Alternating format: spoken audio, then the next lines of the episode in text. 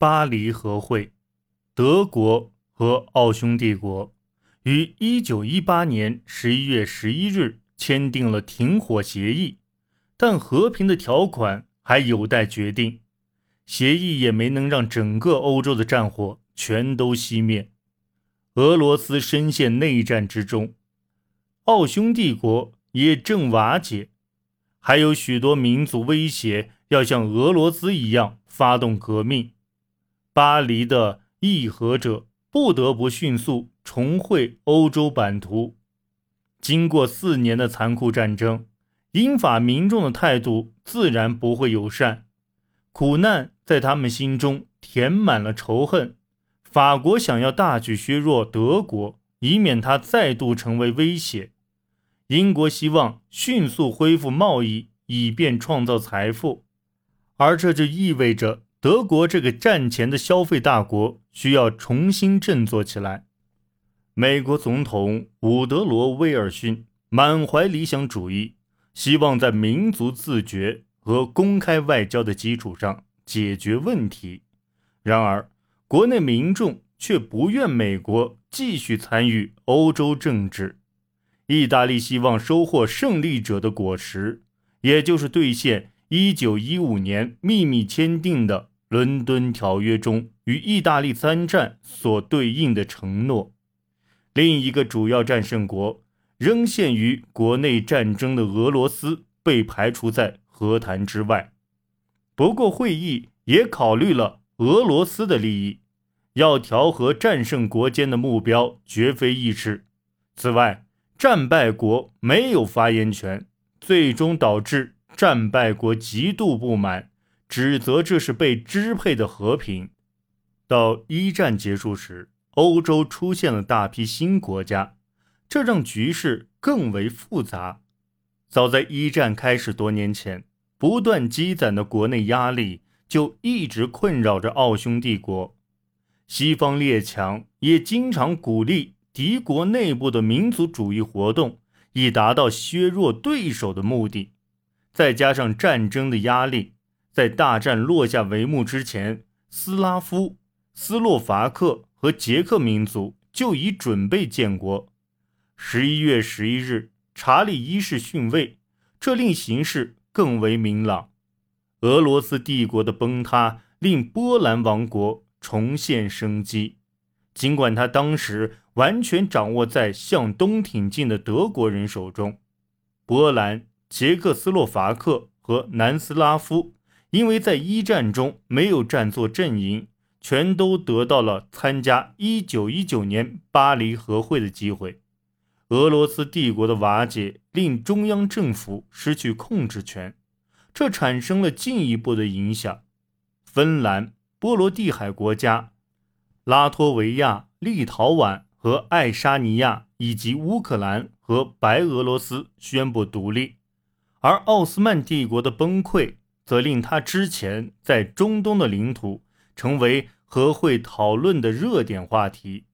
在一九一九年这次大会上，参会的众多国家代表了全世界大部分人口，但事实上，掌握权力的是四巨头：法国总理克列孟梭、英国首相劳合乔治、美国总统威尔逊和意大利总统奥兰多。这次和会。本质上是召集战胜国以准备给战败国签署的条约的会议。每个国家都竭力坚持自己的计划。法国给德国开出的条件尤其苛刻，包括建立独立的莱茵兰国，归还阿尔萨斯洛林，并为西线战争对法国十个最富裕的省所造成的毁坏支付惩罚性赔款。此外，法国还要求德国裁减军备，接受一系列领土调整。这些措施会加强东欧新生国家的力量。这些国家如今成了法国的新伙伴，因为法国在制约德国方面的传统伙伴俄罗斯已不再与德国接壤。在与其他战胜国的目标竞争中，法国这些要求被大幅修改。建立莱茵兰国的意见遭到反对，折中之下，他们决定莱茵兰由协约国军队占领十五年。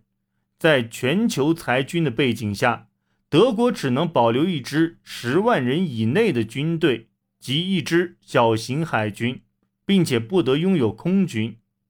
在东欧国家的边界问题上，法国也做出了让步。作为对这些妥协的回报，威尔逊和劳合乔治向法国保证，倘若德国再犯法国。他们将向法国提供军事保障。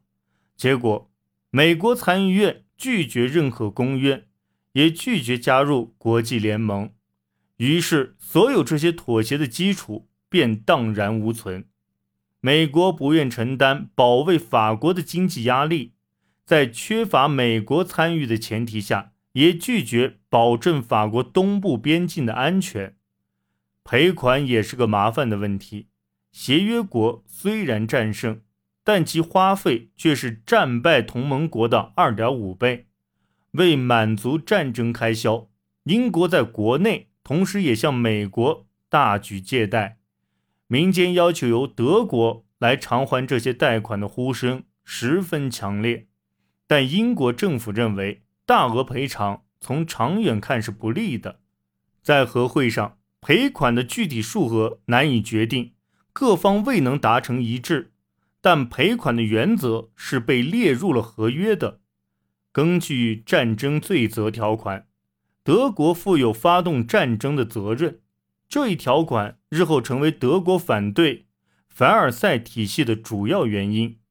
与德国签订的凡尔赛条约，与奥地利签订的圣日耳曼条约，以及与匈牙利签订的瑟弗尔条约。所带来的和平是上述这类妥协的结果。凡尔赛条约未将德国摧毁，只将其削弱，但招来极大的怨恨。意大利作为战胜国，没有尝的甜头，感觉被欺骗了。奥地利则成为与德国割裂的一个德语国家。法国元帅菲迪南福西评论道：“这不是和平。”这是二十年休战，结果一语成谶，